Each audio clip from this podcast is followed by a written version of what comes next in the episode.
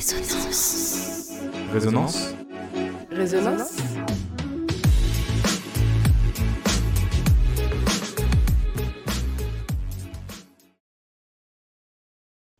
Elle fait peur mais fascine. Au cœur de nombreux fantasmes, la mort intrigue. Commune à tous les êtres vivants, certains ont décidé d'en faire leur métier. Les uns ouvriers de la connaissance, les autres artisans de la mémoire, ils sont souvent l'objet de préjugés. Pourtant, la réalité est bien différente pour ces professionnels méconnus du grand public. La mort, mon quotidien, épisode 5. De, de façon très prosaïque, ça consiste à creuser des trous pour inhumer et enterrer des défunts. Cédric, fossoyeur, passe ses journées dans les cimetières. Il veille à la création de dignes lieux de repos pour nos défunts, une profession qui se perd car elle est dure physiquement et mentalement. Pourtant, les fossoyeurs sont nécessaires tant ils apportent aux proches un coin de souvenirs essentiel pour se remémorer les défunts.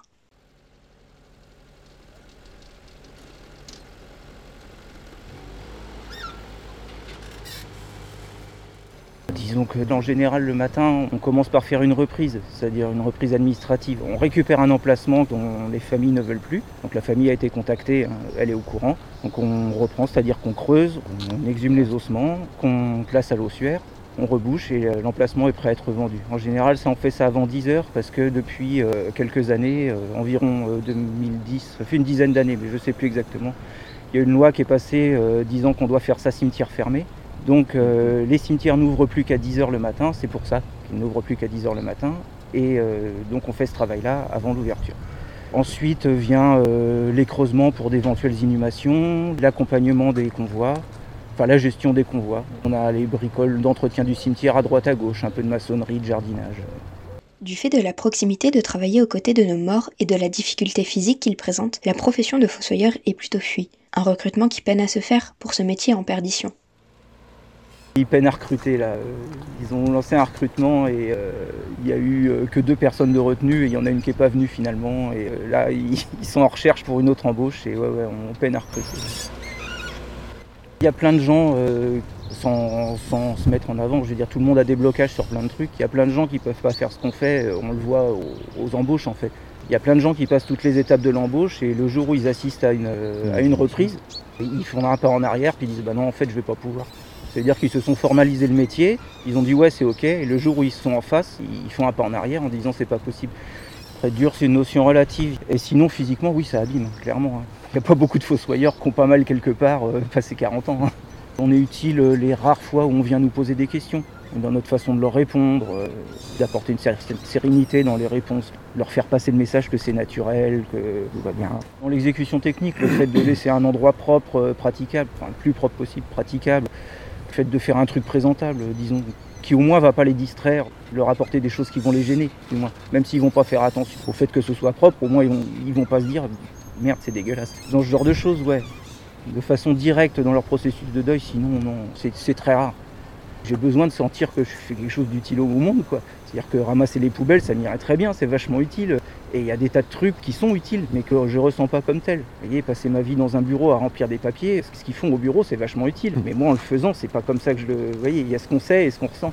Et euh, ça, là, nous, c'est directement utile, c'est indispensable. Même sans parler du processus de deuil, de la mort et tout ça, on met les populations à l'abri d'épidémies quand j'entrerai la décomposition des cadavres euh, à l'air libre. Donc, rien que d'un point de vue sanitaire, c'est indispensable. La finalité de ce que je fais, je l'ai en tête et j'en suis fier et j'en suis content. C'est quelque chose qui me rend heureux. ouais.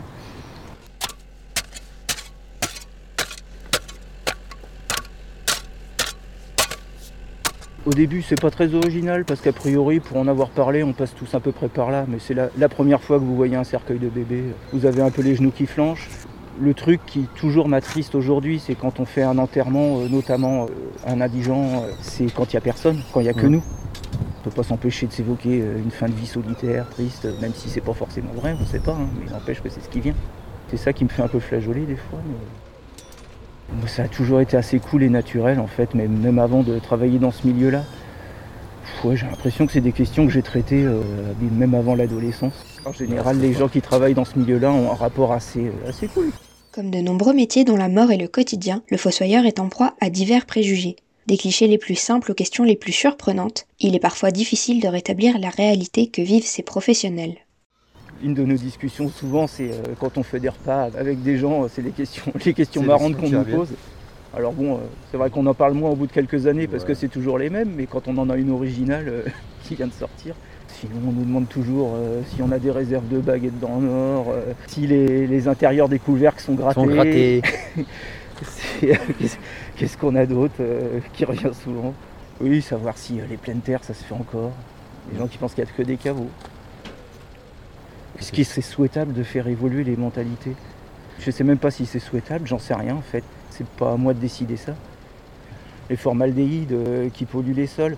Alors vous voyez, il y a l'histoire du respect du mort. Est-ce qu'en même temps, euh, pomper le sang d'un cadavre pour le remplacer par du formol, ça pose des questions. Je ne dis pas que c'est bien ou pas. Et mine de rien, euh, tout ça, ça pose des questions qui fait vachement bouger l'image de la mort dans la tête des gens. De toute façon, ça fera bouger des lignes, euh, mais on ne sait pas dans quel sens. Après, est-ce que c'est souhaitable, est-ce qu'il faut ou pas, je ne sais pas. Il n'y a, rien qui me dérange dans l'approche des gens pour l'instant.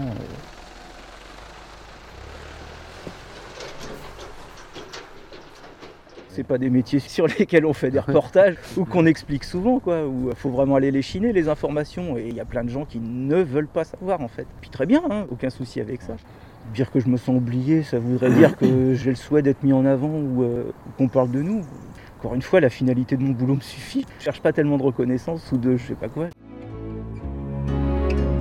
Comme la lune fidèle à n'importe quel quartier, je veux être utile à ceux qui m'ont aimé, à ceux qui m'aimeront et à ceux qui m'aimaient.